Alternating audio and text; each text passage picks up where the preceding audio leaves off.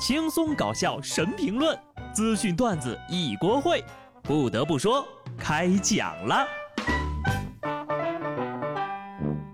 Hello，听众朋友们，大家好，这里是有趣的。不得不说，我是机智的小布。年后开工的第一个礼拜，颇有感触啊！我就简单的跟大家聊一下这个年前和年后的区别吧。年前呢，是所有的事情年后再说；年后回来，我不想活了。不过呢，还有三百多天就又要过年了，大家伙儿一定要坚持哈。感觉生无可恋的朋友呢，可以看看那个冬奥会，尤其是某国网民的互动留言，然后呀，你就会被奇葩的人和事吸引注意力，就不会觉得无聊了。这个月可谓是韩国人的破防月呀！二月四号，冬奥会出现了朝鲜族的服饰，韩国人破防了。二月五号，韩国短道速滑混合接力无缘决赛。二次破防。二月六号，中国女足赢了韩国队，拿下了亚洲杯冠军，崩溃三次方。二月七号，韩国短道速滑队全员送人头。赛后呢，韩国选手拒绝采访，直接离场。然后呢，就开始阴阳怪气了，说什么北京的冰太硬了，还说咱们的饭不好吃，还要趁机抵制火锅麻辣烫。接着，日本媒体就回怼了，只有韩国选手觉得难吃。没拿到奖牌的时候是怨这怨那的，真拿到奖牌了，又开始阴阳怪气了。在短道速滑男子一千五百米 A 组决赛中，黄大宪滑出了两分零九秒，摘下了金牌，这也是韩国代表团的首金。赛后他表示：“今晚是最干净的比赛，是我职业生涯最快乐的夜晚。如果现在在韩国，我会去大吃一顿。”终于，韩国队拿了一次干净的金牌，这不是会滑吗？干嘛非得在比赛中搞小动作呢？这场比赛我看了啊，全程没人敢乱动，尤其是韩国选手啊，一个多余的动作都不敢有。自己认为这是今晚最干净的比赛，那意思就是承认了自己之前的比赛的时候都不干净呗。要不是这回呀，我都以为他不扒拉人，不会滑冰呢。一直不理解一些行为，比如这种明明有点实力，但就是要作弊。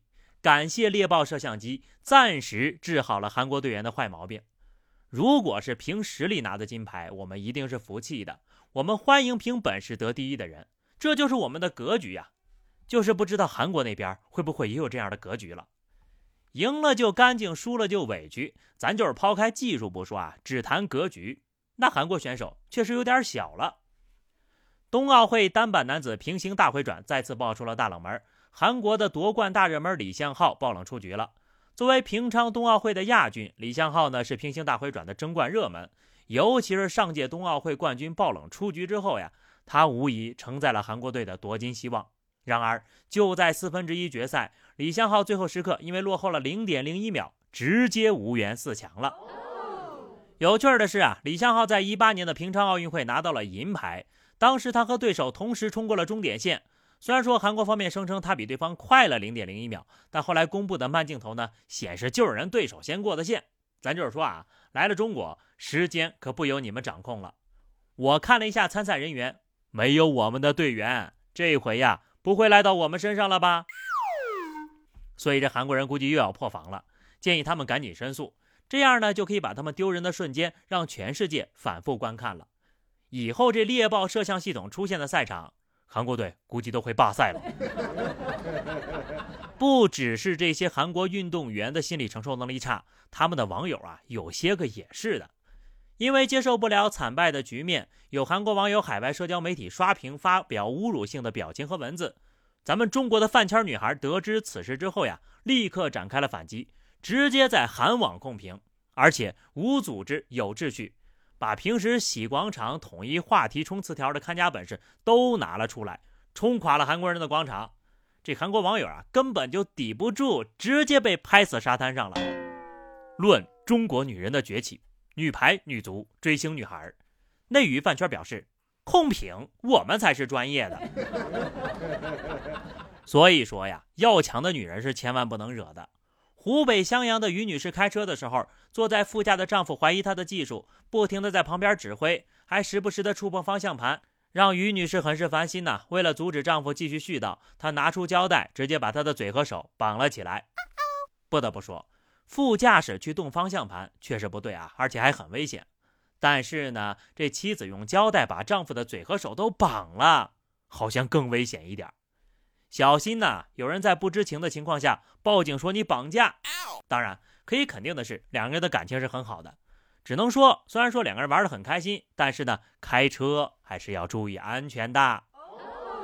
继续说回咱们的冬奥会比赛啊，同样是运动员，看看人家吧。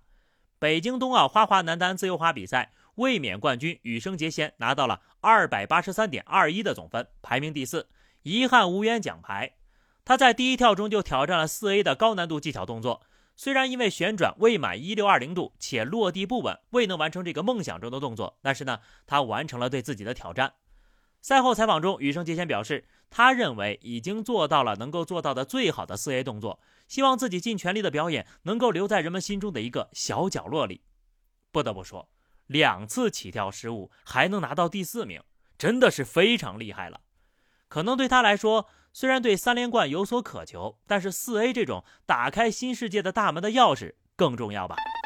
咱们的央视解说员陈莹赞美道：“天意终究难参。”假若登顶成汉，与君共添青史几传，成败也当笑看。如果有些事情不以赢为目标，那么就会变得有趣起来了。下面呢，我们来聊聊这个冬奥会的吉祥物啊，冰墩墩受到热捧了，都说好几期了。甚至呢，有人在北京王府井工美大厦排队购买，零下六度呀，从晚上十一点直接排到早上九点半。还有个别人打起了歪主意，高价倒卖、非法牟利、扰乱正常的购买秩序。对此呢，警方迅速调查，予以严厉的打击。目前查获三名违法行为人，均已依法作出处罚。不得不说，他就是个玩偶罢了，再有纪念意义，也不至于大晚上排队吧？而且我都说了，之后会补货了。这要是冻坏了，多不值当的呀！就好像前段时间迪士尼那个狐狸玩偶吧，价格炒得离谱，还有一堆人排队去买呢。反正我是看不懂啊，可能我的脑子跟他们不太一样吧。排队的呢，估计都是大多是黄牛，奸商呢是一定要严惩的。河南郑州一姑娘，一年之前呢，在网上买了一只迷你小香猪来当宠物养，当时商家承诺呀，这只小香猪最多长到四十斤，没想到越养越大，如今呢，已经养了一百五十多斤了，带它遛个弯都拉不住，养的太好了。简直就是行走的红烧肉啊！还能怎么办？自己养的猪拖着也要养下去呀。不过呢，据说有些这种商家呀，承诺超重了可以免费回收，然后再免费送一头新猪仔给你。我瞬间就觉得这些商家可太聪明了，这不就是一条产业链吗？下次呀，记得买猪之前让这个商家发一下猪妈妈的照片。好了，朋友们，那么以上就是本期节目的全部内容了。关注微信公众号 DJ 小布，或者加 QQ 群二零六三二七九二零六五三二七九，来和小布聊聊人生吧。下期不得不说，我们不见不散，拜拜。